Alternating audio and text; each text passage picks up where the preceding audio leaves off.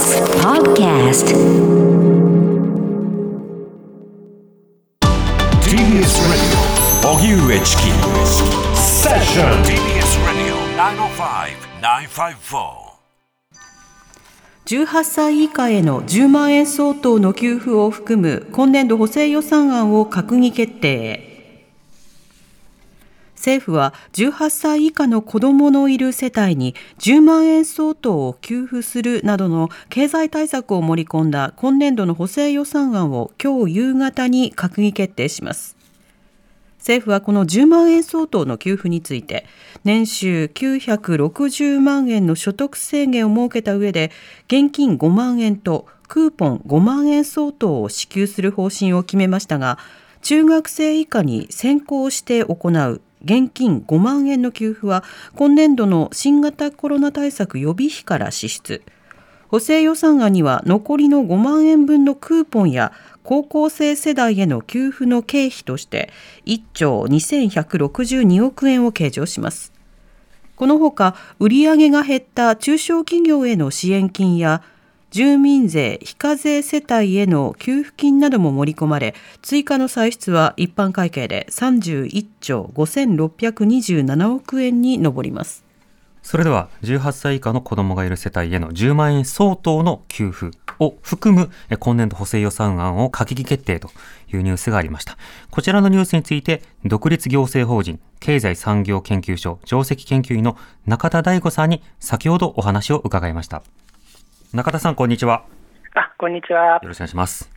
どうぞよろしくお願いいたします。さて今回の18歳以下の子供がいる世帯に10万円相当を給付するという政策、これ実現されたとしてその効果というのはいかがでしょうか？えー効果はですね、まだなかなか見通せないところがあるんですが、まあ、低所得者層、中間所得者層を中心に、ある程度の消費の喚起効果はあるのかなとは思います。うんえーただその、どうしてもワンショットの1回きりの給付ということですので、これがですね恒常的なその所得、えー支出の増大というような景気対策の面にはなかなかつながりにくいということですね。うんえーなので、えーまあ、限定的な効果としては見込めるだろうけれども、おそんなに、えー大きな効果を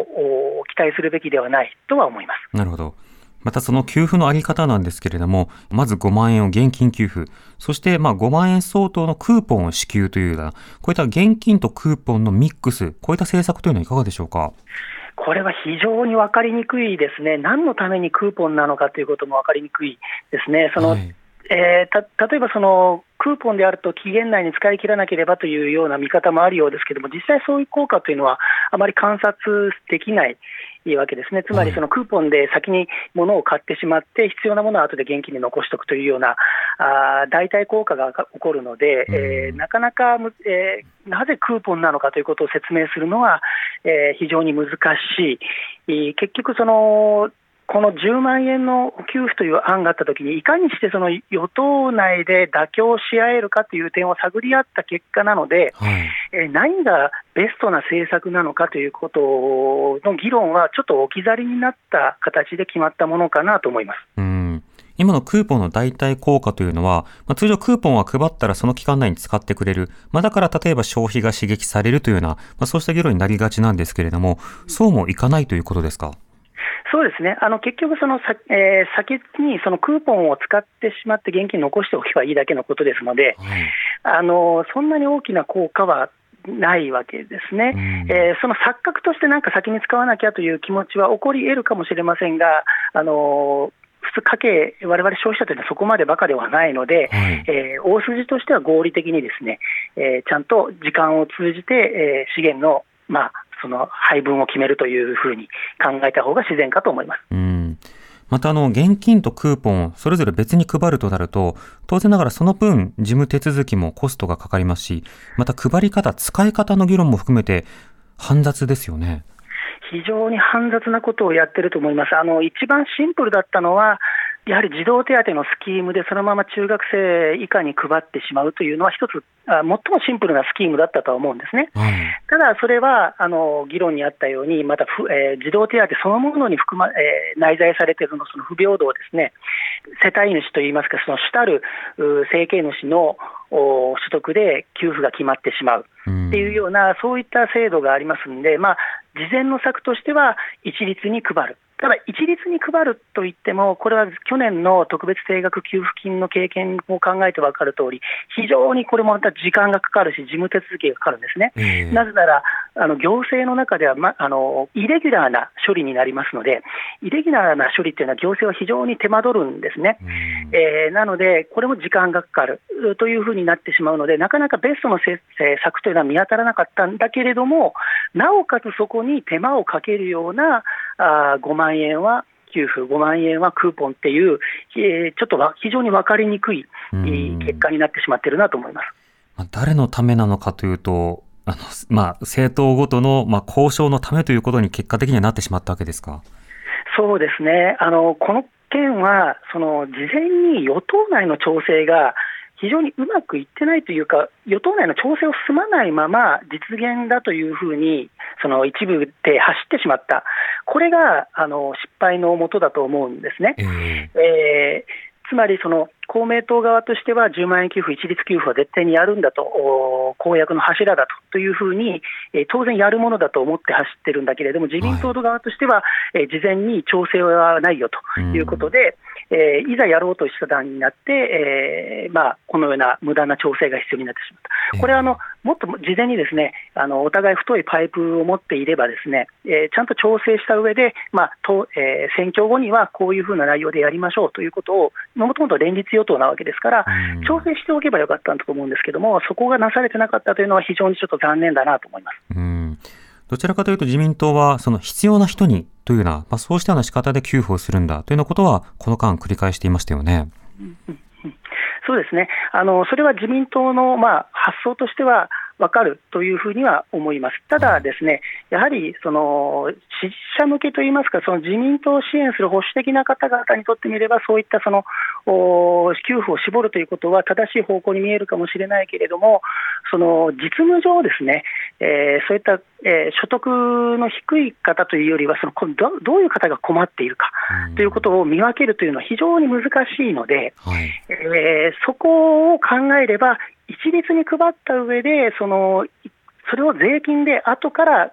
回収すると。何らかの形で回収するとというような、その柔軟な発想を考えていただいてもよかったのかなというふうに思います。うんまたあの所得制限付きということにもなりますけれども、この所得制限についてはどう見てますか、えー、所得制限がですね960万とかという、まあ、児童手当の、えー、基準ですね、えー、その児童手当の基準なので、960万一律というわけではなくて、その扶養数によって、扶養家族数によってずいぶん違うと思うんですが、ですがですね、えー、960万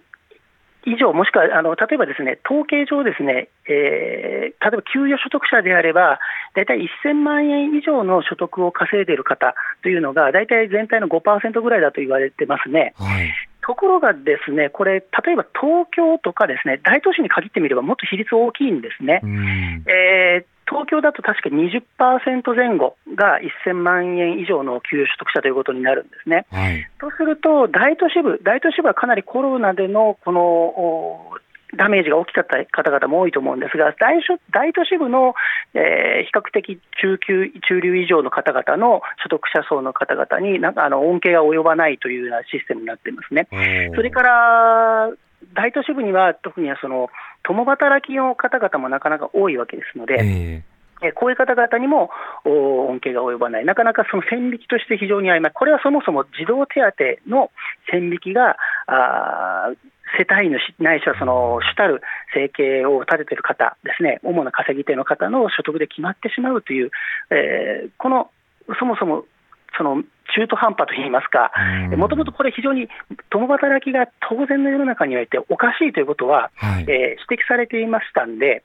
えー、この対応を怠ってきたツケが出てきてしまったっていうとは言えると思います。うんあの、その所得制限については一部自治体、あの、秋田県の横手市など、まあ、所得制限は独自に設けないで給付しますよということを動いてますけれども、こういった自治体の対応についてはいかがですか、あの自治体の対応、なかなかこれ、知恵を絞ったなと思います、はい、えー、ただその、まあ、一つには、もともとこれ、一律に配っておけば、そんなことしなくてもよかったことをわざわざ自治体がやらなきゃいけないという、う手間を負っているということがまず一つと、はい。それとですね、えーこれあの、小さい地方の自治体であれば、ですねあの先ほどの都市部によえー都市や大都市や、えーそれ以外によって1000万円以上の方の比率が違うという話しましたが、はい。地方は比較的、まあ、1000万円以上稼ぐような方は比較少ないですね。うんなので、あの給付の対象になるか人数もお少なく済むので、えーそれほどその大きな負担ではないといいますか、そんなにあの巨額の財源を必要とするわけではないと思うんですが、はい。これを大都市部でやろうとすると、そういうわけにもいかないということになってしまいます。うんえーなので、えー都市間においてその、もしこういうことが、こういう動きがですねもっと加速して、いろんな自治体で独自にやりますという話になったときに、えーあの自治体ではやってるのに、こえーうちではやってないというような、えー余計なこの政治的なあー圧力といいますか、不満、フラストレーションをお溜めてしまう可能性はあるんじゃないかなと思います。なるほど。まあ今回あの、こういった給付注目されてますけれども、その他の補正予算で中田さんが注目をしている点というのはいかがですか？あのですね、えー注目としてはやはりこの子ども手当にどうしても行きたい行きがちなんですけども、はい。例えばですね、その手当にしてもあのいろんな手当が、えー盛り込まれてますね、例えば住民税の非課税世帯、まあ、この住民税非課税世帯に限るのはどうなのかという議論もありますけども、はい。ここへの給付金もある、学生に対しての給付金もあるとかですね、えー自立支援給付金なんかへの再支給ができるようなその手当もありますし、それからですね地方にいその新たにこう交付される財源としての、えー例えばその協力金の原資ですね、そういったものが、えーまだ不足しておりますので、そういったものを当て、えー6兆円以上を、えー当ててるとかですね、もしくは PCR 検査のも費用のためにもっと3000億ぐらいですかね、それぐらい盛り込んでるとかですね、さまざまなあのものも踏み込ま、盛り込まれておりますので、全体を見て、えー一つ一つのそのプロジェクトといいますプログラムがですね、えーどういう効果をお発揮しているのかと。その補正予算全体というよりは、一つ一つのプログラムに対して着目した議論が必要かなというふうには思います。うん。わかりました。中田さん、ありがとうございました。はい、ありがとうございます。独立行政法人経済産業研究所上席研究員の中田大吾さんにお話を伺いました。荻上チキセッション